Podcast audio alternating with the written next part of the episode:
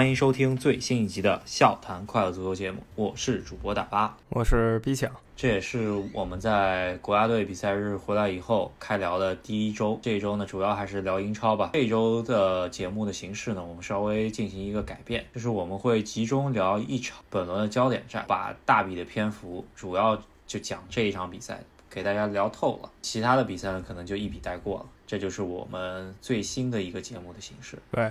也是一个尝试。那这一周要讲的呢，就是前两期节目一直在给大家预热的，上周末、上个周六进行的莫西塞德德比，然后埃弗顿主场二比二利物浦。这场比赛的看点真的也是在比赛前，其实就已经让别人吊吊足了胃口了。主要还是埃弗顿本赛季一路崛起，在这场比赛之前四胜，然后跟利物浦呢是三胜一负，基本上就是属于是一个。榜首大战了吧？这是属于一个很早的一个榜首大战，再加上利物浦、埃弗顿同城死敌，一蓝一蓝一红，然后这就非常有看点了。主要以往呢，埃弗顿在中下游徘徊。最好的时候可能五六名吧，很早之前了，在在切尔西刚崛起那段时间，埃弗顿进入过前四名。埃弗顿一直跟利物浦不是一个级别的球队吧？本赛季安切洛蒂我们也说了，他引了这么多引援，然后买的人确实很独到啊。再加上安切洛蒂呃之前这个队伍铺下的这个前场的基石吧，加上安切洛蒂的各种神神用人，比方说现在这个呃勒温这个小将用的非常好，这就让这埃弗顿突然这赛季突然。崛起了是吧？所以让这个德比呢，也让大家期待万分。就像你说的，之前埃弗顿这个球队跟利物浦呢不在一个级别上，最起码过去二十年不在一个级别上。利物浦呢时常去争冠军，大多数时间在前四，再差呢也是七八名。埃弗顿呢好的时候去争前四，一般是在欧联杯这个席位徘徊；差的时候呢保过级，所以他们一直差着这么两三个段位，直到现在两个球队都站在了前排。我不认为埃弗顿这赛季就能夺冠了，这可能说的比较早。但埃弗顿现在表现出的这个势头呢，大家已经认为他是一个前四名的有力争夺者。那前四名争夺者和一个冠军争夺者，这个职业对话在英超。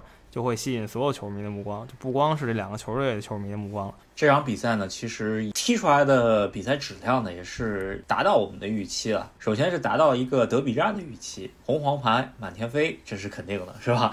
然后在进球数也不少，然后争议争议点也特别多，咱们可以呃分别聊一下。首先嘛，我觉得。几个进球里面，你觉得哪个进球最最漂亮？呃，我觉得萨拉赫的进球最漂亮吧，就是利物浦二比一这个进球。打完这进球以后，比分变成利物浦二，埃弗顿一。然后这进球是埃弗顿这边防守失误，直接弹出来，然后直接打到萨拉赫脚底下，他一脚就抽进去了，所以展现出萨拉赫射门状态非常到位。可能有人说他。跟大家的配合不是很到位，然后他自己的那些花活在前场的花活也没使出来，但这一脚射门啊，足够把他这一场比赛那些污点都掩盖了。啊，我个人觉得是马内那一球啊，就是整个利物浦的这个行云流水，这个配合从右边发展到左边，然后左边又往中间一传，就是这中间。埃弗顿球员是没碰过球的嘛，就可以看出利物浦状态挺不错的。然后总体来说，相对啊，就是埃弗顿进的两两个头球吧，可能还是跟后防线和门将是有点关系。特别是第二个进球，我觉得就就是跟后防线范戴克下去以后这个非常有关系的。这个我觉得也可以说是本赛季英超的一个黑天鹅事件了吧，就是利物浦的中间范戴克很有可能会缺席整个英超。赛季了，这这场比赛也是直接会导致利物浦的争冠形势会变化特别多了，是吧？首先，范戴克这球员重要性，看过利物浦队比赛，大家都明白，他呢在英超联赛里是场场首发的。那这个也不是什么夸张用词，是真的场场首发。他来利物浦两个半赛季没缺席过任何一场英超联赛，那这一场终于被这个埃弗顿守门员皮克福德恶意犯规。给铲了个重伤，是吧？然后这重伤到什么程度呢？你要是乐观估计，也得休那么俩仨月。你要是说稍微悲观一点儿，那甚至奔着赛季报销去了。这个受伤呢，才是他的前十字韧带应该是损伤，或者说彻底断掉。现在具体新闻还没出来吧？然后如果说需要手术的话，那就基本上六月起了。不是我个人遇到，就是我我有队友啊，呃，遇到过这样伤病。这这种伤病一般就是。特别响，就是说在球场上面，你如果碰上呃有一个人他断了，或者说是损伤了，呃，特别是断了的话，他会啊在球场上面会特别响，因为他他那根筋啊，他会他会炸开，然后你能听得非常干脆的一声。当时你也可能没那么疼，但是会特别清晰，就是知道这个东西是有问题了。但是你当时是可以走路的，所以说范戴克他是能走下来的。但是这个筋断裂以后呢，对于你这个膝盖骨啊，就是它没法支撑了，也就是说你之后跑步啊。急停急转啊，对于你运动来说是基本上是不可能的，他就必须拿你身体上面的一个别的软组织来替代，然后再给你做手术，把这个断掉的东西换成你身体上别的软组织产生，把把它接好，做一个手术，然后再让你的身体适应这个新的软组织放进去的这个接好的这个新软组织，很有可能就是六月起了，然后再加上恢复运动，就基本上八九个月走了啊。如果范戴克。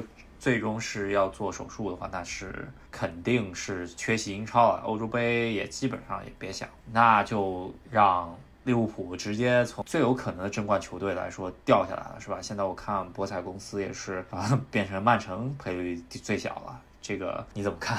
是损失了他以后，甭管利物浦还是荷兰国家队。都是重创，是吧？没有范戴克，不光是少一个中后卫问题，就整个后防线调度的能力也一下下降一个档次。因为你看他在场上的时候，他会指，然后会冲着队友喊，让谁往前上，让谁往后退，然后包括守门员都在他这个指挥范围内。那少了他以后呢，其他球员他没有这个能力，这个也会整个。下一档，所以利物浦呢就必须得买一个新球员。然后至于争冠这方面呢，少了绝对后防中间以后，我就不期待说一定拿冠军了。先保住前四是比较稳妥的。扎叔了，对于扎叔来说，这个问题就是在于很明显，勒温那个进球就是制空能力不行，呃。在场上的利物浦所能用的两个中后卫，一个是戈麦斯，一个是马蒂普，这两个球员都不是制空能力非常强的球员。虽然马蒂普身高还行，呃，戈麦斯的身高就不行了，是吧？如果遇到像英超这种，特别是中下游保级队吧，他进攻手段很有限。他如果是往天上走的，那你只能呃把法比尼奥拉回来，是吧？然后搭一个马蒂普或者说戈麦斯，后腰的位置就又会比较捉襟见肘。就是其实是对于扎叔来说，呃，他是有办法解决，但是肯定都没有常年有这么范戴克这么一个非常稳的一个中后卫在那边好，是吧？如果有法比尼奥当中后卫的话呢，那确实亨德森呀或者谁就回去当这后腰。利物浦中场倒不缺人，还有张伯伦，还有凯塔。然后这场有提亚戈、亨德森、法比尼奥，有这么五六个中场，其实还好。但是呢，你少一个中场去后卫，那中场万一有伤了，你就都不是好事儿。所以务实的方法还是赶紧，马上两个月以后吧，冬窗是不是又开始了呢？要买新的后防线。他现在目前看上的这个球员呢，是这个莱比锡红牛的。应该是叫乌帕姆卡诺是吧？法国的一个中后卫，这名字比较比较诡异，翻起来不太难，呃，不太好翻，所以我都管他叫乌帕姆卡诺。这个球员呢，呃，也是在法国队踢得非常不错，去年欧冠也是踢得不错。但是这个球员有一个问题，就是他不太适合四后卫的体系，他好像比较适合五后卫的体系，身体呃强壮程度还没到，因为他年龄也还很小。但是这个球员基本上怎么说，就是范戴克是。当时买他的那个身价，我觉得应该就是在那个左右的身价，毕竟年龄也放在那边。呃，利物浦可能会需要大出一笔钱啊，基本上也是往世界前五中卫身价走啊，这个，对吧？所以这是没办法的事儿，你不能说就两个中后卫加一些小朋友就打完这赛季吧，对吧？而那两个中后卫呢，还是我说的没有调度整个后防线能力了，就马蒂普和戈麦斯。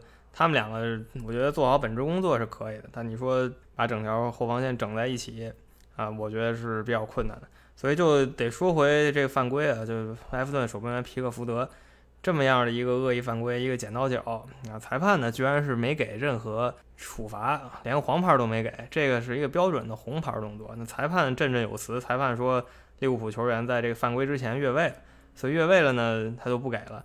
那这个我觉得就是胡说八道了。越位的话呢，可以不给点球，就是皮克福德这一个剪刀脚下去，这个不应该给点球，这没错，因为他先越位了。但是你不能说这不给红牌。如果说你不给红牌，那是不是以后谁都可以先那么说啊？他越位了，所以我打他一拳，其实也没事儿，对吧？这不就这不就没道理了吗？对，这个犯规其实已经有点构成球场暴力了。这个我相信啊，我相信皮克福德肯定不是故意。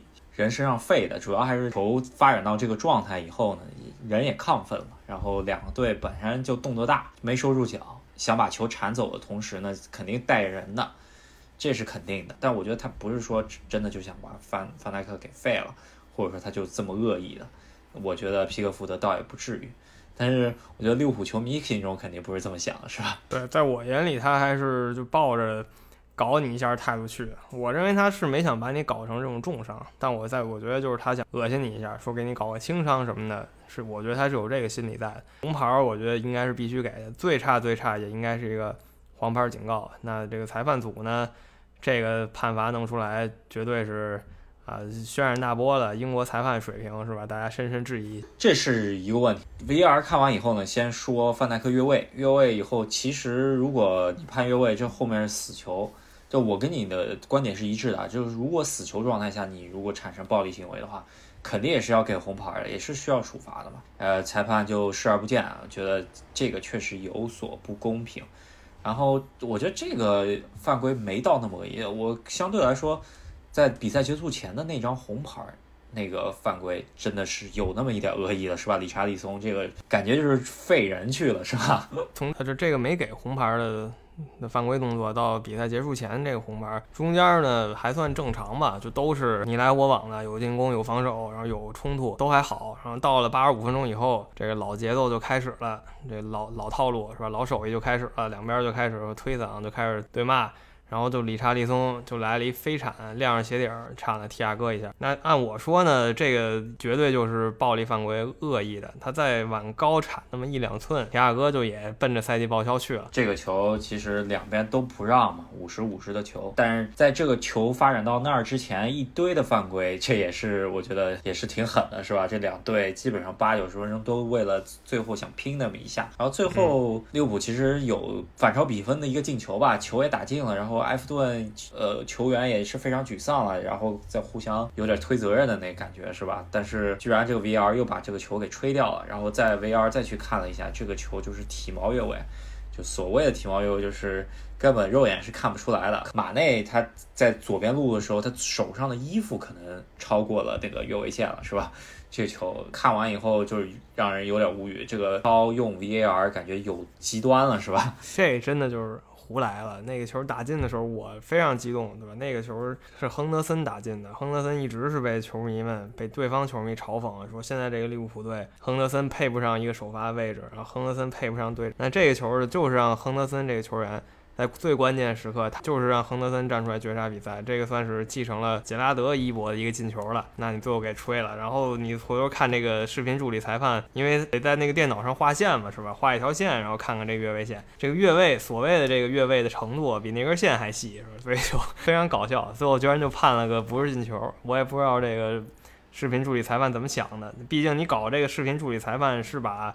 本来看不清的东西看清楚，而不是把本来看清的东西搞得更不清楚了。这个也是，但是我觉得啊，这是我的观点，就是如果两边都判体毛越位的话，我觉得是公平的，因为也是一个绝对公平的。但是你不能说你这边判了体毛越位，那边不判体毛越位，那就没办法。我觉得还是相对公平。我觉得既然你要画一条线，那你就直接让电脑判吧，或者来说你就是让电脑判，但是。你不能说每次电脑都介入，你就是让人去介入，就是学网球的那个，我觉得也是比较合理的。呃，我觉得这两两者都可以，但是不可以的就是说两边不公平吧，就是两边的标准不一样，这是我的观点。嗯，对，反正这个没判的这进球吧，是争议焦点，甚至有人说国际足联已经给英超联赛说了，你你不能这么胡用视频助理裁判，是吧？再老这么胡用的话，就给你停了，这也是一个江湖传闻。所以这比赛就是充满了冲突，像理查利松那种红牌犯规呢，是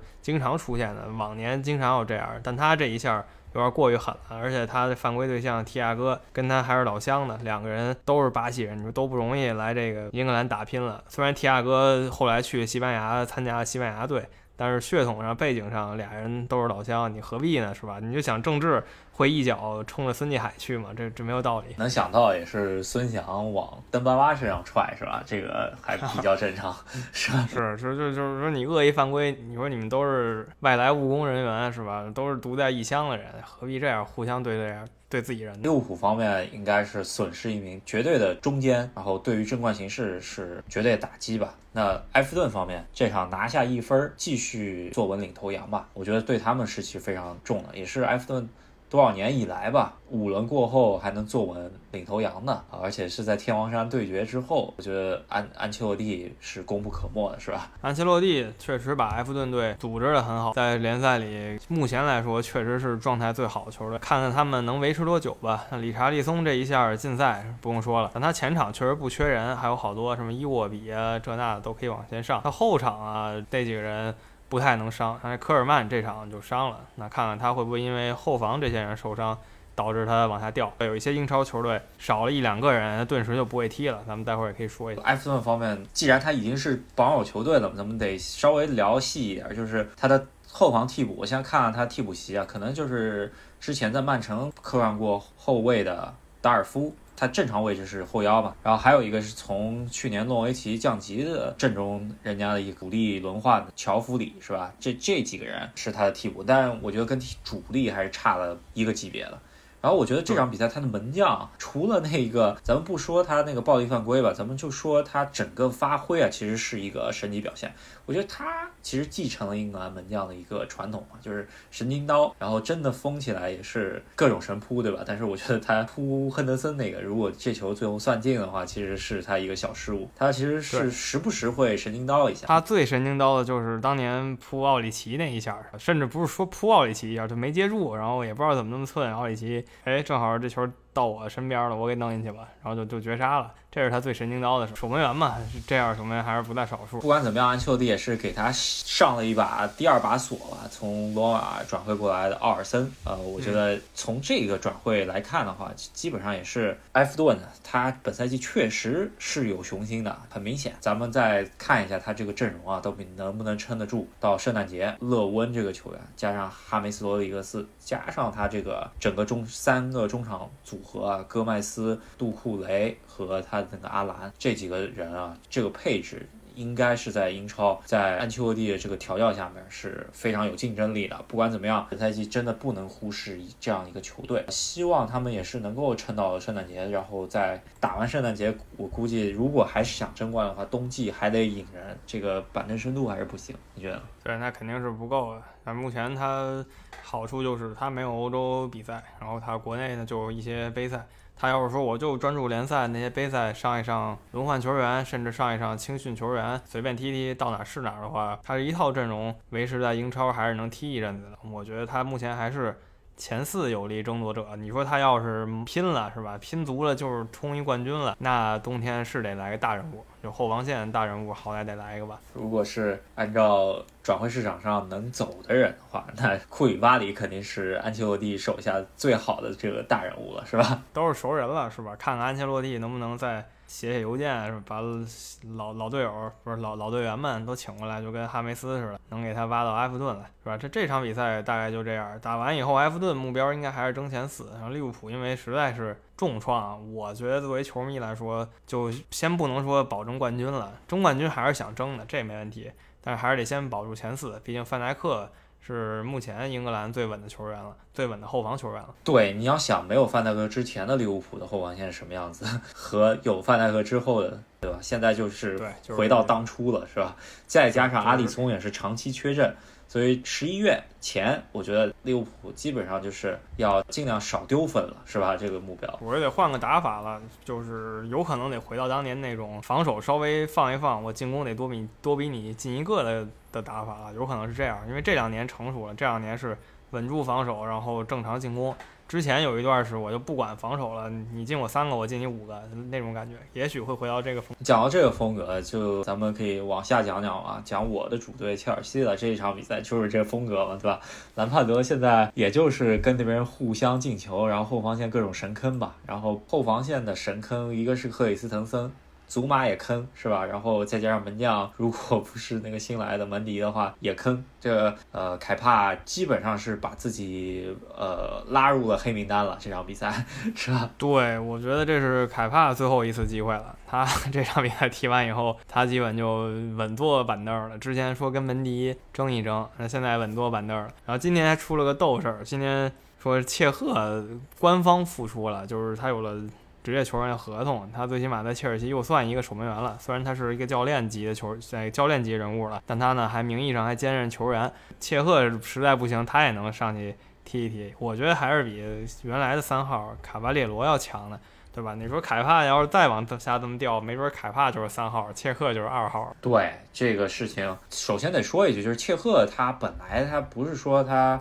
退役以后就吃喝玩乐了，他也是有正经事情。他除了在切尔西做呃技术总监以外，他打冰球，然后做冰球的时候，我觉得相对来说还冰球什么样可能还比足球什么样难度高一点呢，你觉得是吧？对，就虽然我不看冰球，但偶尔那么搂一眼。感觉那个反应可能得更快一点儿，就纯粹是我感觉可能比足球更快一点，而且那个球那么小，是吧？你这个得眼观六路，耳听八方的，是吧？我是这么觉着的。可能他的身体状态一直保持的不错，然后可能也是跟兰帕德老队友稍微商量了一下，觉得这个门将再这么坑下去不是办法，凯帕稍微在后面加点压力吧。我觉得，我不觉得切赫。会踢很多比赛，可能真的就是救火，或者说是凯帕如果实在再不行了，那就肯定是比上卡巴列罗强，我觉得是这样子的。然后他本身的年龄也是三十八岁啊，就是相对来说，你想小将布冯这个年龄还在踢呢，是可以再试一。对整个切尔西球迷群体来说也是不错，一个传奇复出了，这个也是很开心的一件事情，是吧？就是非常搞笑，就是球队也是买了。一个世界身价最高门将，也是刚买了一个新门将之后，又还得再把自己的传奇门将给请出来，这个还是非常搞笑。世界身价最高门将，这个纯属被逼出来的，是吧？凯帕也挺无语的。我觉得这个身价毁了他吧，对吧？他可能也知道自己什么实力，但是呢，有了这个身价以后，媒体就开始不饶他了，对吧？不管他踢得好不好，媒体就往身上扣这个标签。就类似的球员，像贝尔什么的，我觉得他们都有这个压力，就是媒体。也得吃饭是吧？媒体只吃饭怎么办呢？就得拿你们这些人做文章。你们这些人确实是物超所值了，所以他就很嗨啊，天天就拿你这个带节奏，带来带去呢。球员信心可能有点受不了。他要是说。心理素质不是那么好的话，不管怎么样，两个丢球，我觉得都是凯发的锅。特别是最后一个，基本上啊，我觉得跟阿德里安丢那个球有点像，可能比阿德里安丢的第二球稍微更差一点吧，球速更慢一点。切尔西本场比赛前场是发挥不错啊，就是买的两个德国新人。都拿到他们英超处子球，特别是维尔纳，我觉得他一直状态非常不错，一直没开胡吧，造了几个点球，这场比赛进了两个球，也是助攻一个，状态不错。但是后防线坑了，这也没办法，没拿到所在三分。呃，其实也是跟我赛季前对于切尔西的本赛季的预期是类似的，就就是尽量保住前四。然后欧冠能够出现，也别提争冠不争冠了。现在也是在前四左右吧，对吧？因为强强对话还没有完全拿下，输给利物浦之后，下一场比赛是非常关键，对阵曼联，这个是一个争四的一个关键节点。那切尔西就是这样，还在磨合这些新人嘛。还有就是梅森芒特跟克里斯滕森实在太被兰帕德器重了，就是其实可以把其他球员上一上，这两个人真没必要天天让他们说。那再下一场呢是曼城跟阿森纳，曼城一比零赢了，这也是阿尔特塔离开曼城以后来到阿森纳，然后又一次去了曼城主场跟曼城过招。那这个感觉还好吧？两边其实踢的挺无聊的，因为都喜欢传传传传传传，最后就一比零。对，这场比赛是一个互相倒球的一场。呃，有两个看点吧，一个就是阿圭罗复出了，但是阿圭罗的状态好像一般，呃，提前被换下。瓜迪奥拉在赛后也说了，阿阿圭罗他最后一年合同，如果他想还想待着曼城呢，他必须向我证明自己。我觉得应该也只是这么久时间伤病回来以后需要稍微适应一下。还有一点就是曼城多少时间以来第一次。拿到了一个零丢球，也是后防线一起努力的结果吧。毕竟也是花那么多钱了，是吧？本场比赛门将的状态也还不错。然后还有一点就是，阿森纳本场比赛。是一个完全的呃防守反击的态势。丢完一个球之后，其实也没有攻出来，也是看出来阿特塔这个教练他是一个比较务实的教练，跟以往阿森纳呃在温格之下的这个执教风格，以及埃梅利之下的执教风格是完全不一样。他不追求特别多的控球，然后可呃更功利一些，做防守反击，是吧？确实是，阿森纳现在就是稳步提高了。我不能说阿森纳已经解决问题了，但是从目前来看呢。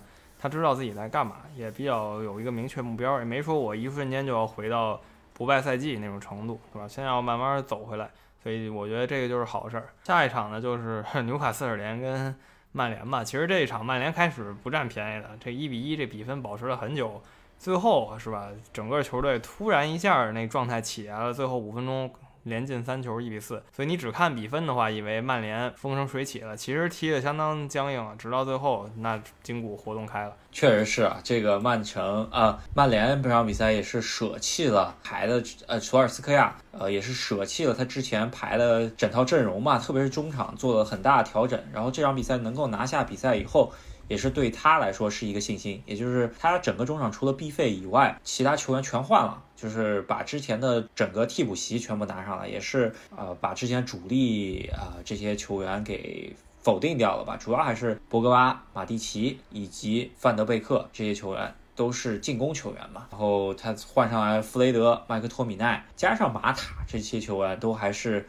相对来说，在在整个中场方面是攻守均衡的。在这场比赛拿到三分以后，他也是对于自己的一个首发替补的一个顺位做一些调整。可以看出，首发 B 费作为核心的情况下，必须得有两个后腰去抢，而不是说你这个马蒂奇加上博格巴这样上来，就就中场基本上是让别人直接面对自己后防线了，是吧？这个是索尔斯克亚本场比赛所解决的一个问题。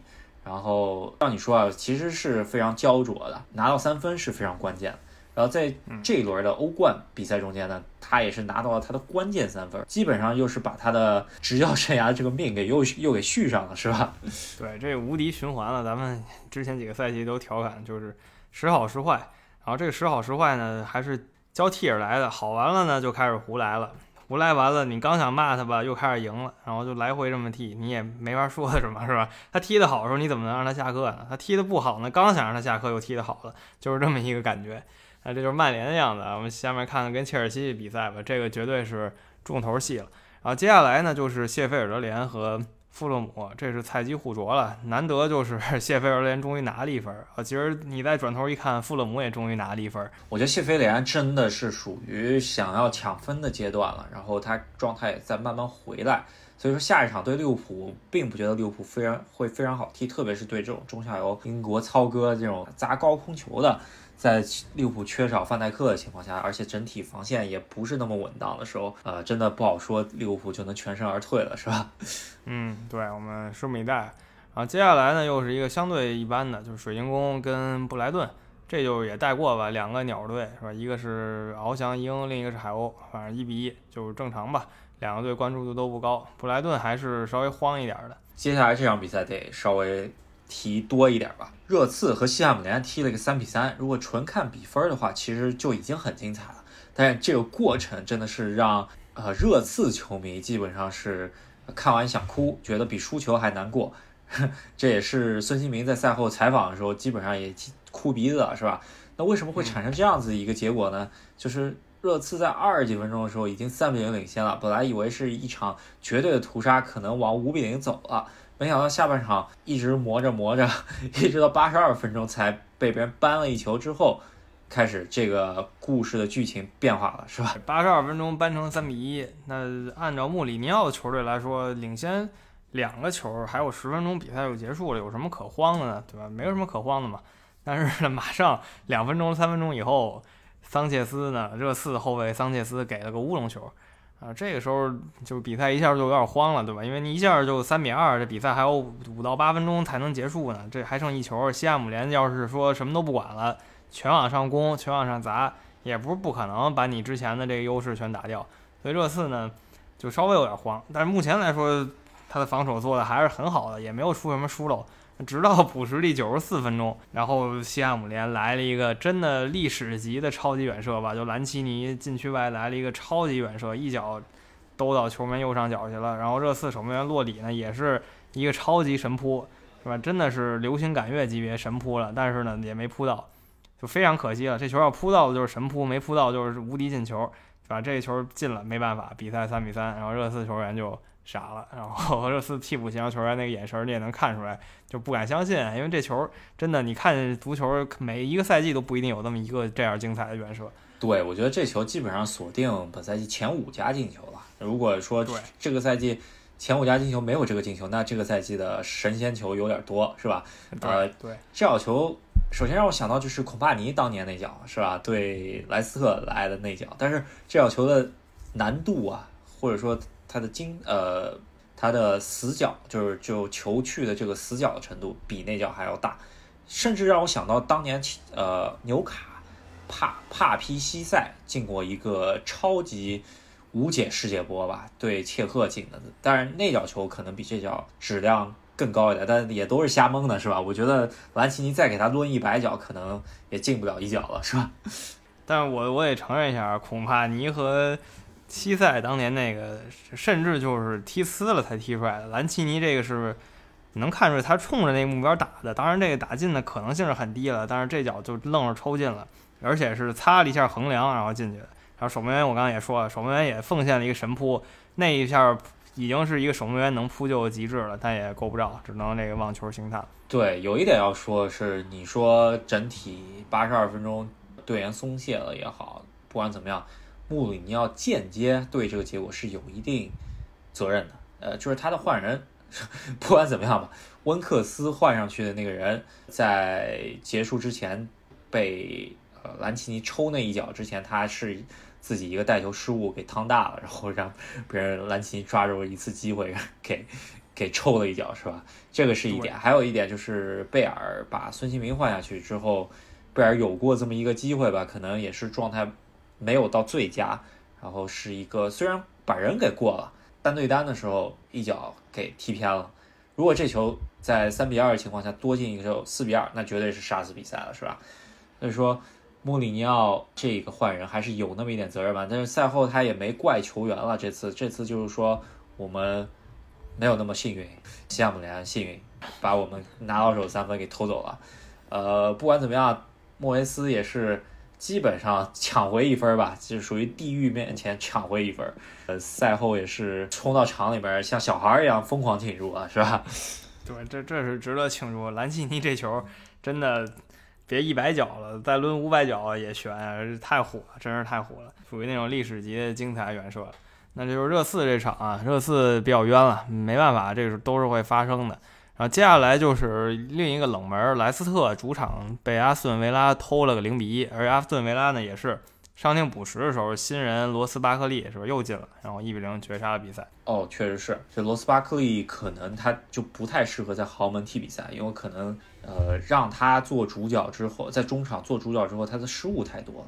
但是在中下游球队，他是可以呃承受得了他这么多的失误的。那也就是为什么他在中下游球队确实踢得还挺不错的。当年他在埃弗顿的时候，埃弗顿也不是特别强嘛，是吧？然后，呃，莱斯特城这个就有点惊讶，他在赢曼城五比二之后，连输了两场了，状态跌下了。那为什么他？主要还是他的后防线的球员，呃，是有出入了。呃，这场比赛在国家队比赛日回来之后，摄影居受伤了，是吧？然后再加上之前他的恩迪迪也受伤了。这可以看出对于他的打击非常重，你也可以看出像莱斯特也好像埃弗顿球员也好啊，这主力和替补之间的差距还是相当大的。如果说一个赛季突然来了一波伤病潮的话，这些球队可能会掉状态掉的特别厉害。是，所以莱斯特现在就证明了这一点。其实去年不是去年了，上个赛季半年前也是这样子嘛，对吧？就突然一下，哎，我就不灵了，怎么来都不灵了。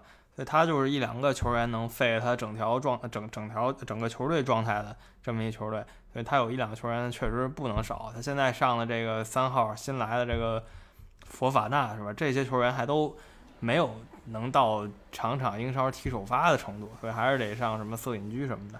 包括前场瓦尔迪现在也不在了，所以就是很伤吧。罗杰斯也是没辙。阿斯顿维拉方面来说，这赛季的保级目标看来越来越接近了。这个赢了几场球之后。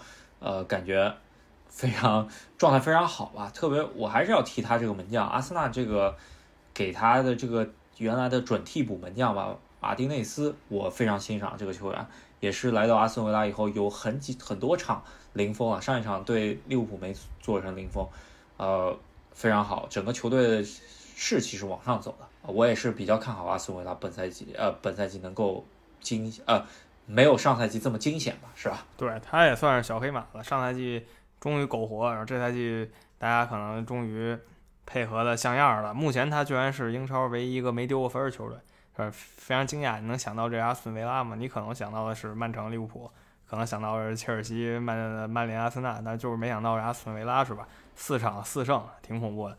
那接下来呢，就是西布罗姆维奇和伯恩利，这也就没什么话说吧。这赛季第一个零比零被这两个保级热门，啊降级热门踢出来了。你想想，英超踢了五轮了是吧？五轮五十场比赛，第一场零比零，也可以想象到本赛季的英超是多么的激烈。啊对，也是我觉得也是因为新冠肺炎以后，大家准备期少了，那整体防线就漏洞会多一些，那也就导致丢球多，然后。比赛好看吧，对吧？对球迷来说，进球多肯定是好看的。那最后一个呢，就是利兹联跟狼队了。这个也没有太多说的吧。利兹联还是一如既往，我就往上干了，也别管那么多。我也没想拿冠军，我就往上干，没准能进一两个，万一赢了呢。然后狼队呢就正常，然后最后一比零，利兹联没成功，就是他这套有时候成功，有时候不成功。那这次就是没成功，狼队就是一比零小胜。利兹联，我觉得这场比赛也是跟狼队。踢得挺焦灼的，呃，真的是属于狼队前锋齐蒙内斯个人是呃个人能力的体现啊，整个在右路往中路带，然后再扣过来，再再打到人身上折射，是吧？其实还是有一点越呃有一点运气成分的。但是不管怎么样，狼队呃起码把自己的防线给做好，在我觉得利兹联的状态也是有点往下走的感觉。前两周这么火热了，这个。咱们还需要看一下，但是我觉得利兹联肯定是没到，我觉得积分榜上游的实力吧，可能还是在中下游。所以下一轮一开始赛程安排就是阿斯顿维拉跟利兹联，这个当然不是现在才安排好的，早就安排好了。那现在这个节点出现还挺有意思。利兹联前五轮让人觉得哟，这球队眼前一亮吧，升班马上来了。虽然是老牌球队，但是很敢踢。阿斯顿维拉呢，也让人非常。惊讶是吧？他目前还没丢过分呢，那正好这一轮他俩就遇上了。我倒觉得利兹联这么搞，能把阿斯顿维拉给搞下去啊！我们拭目以待。我更看好阿斯顿维拉一些，咱们可以看一下。然后下一轮我们肯定要讲的就是曼联切尔西的争四，然后还有阿森纳莱斯特争六的比赛是吧？这个两场对是绝对的焦点。然后其他比赛我们再看一下。还有一点就是热刺的话，对伯恩利这场比赛是去年的。这场比赛中间出现了孙纳尔多的奇迹，再看一下孙孙兴民最近状态火热，能不能再来一点儿给我们球迷呃目瞪口呆的进球吧，是吧？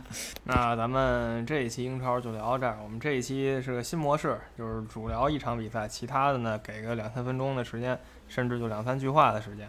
这一轮主聊就是上周的莫西塞德德比，下一轮呢说的会是切尔西和曼曼联的超级大战。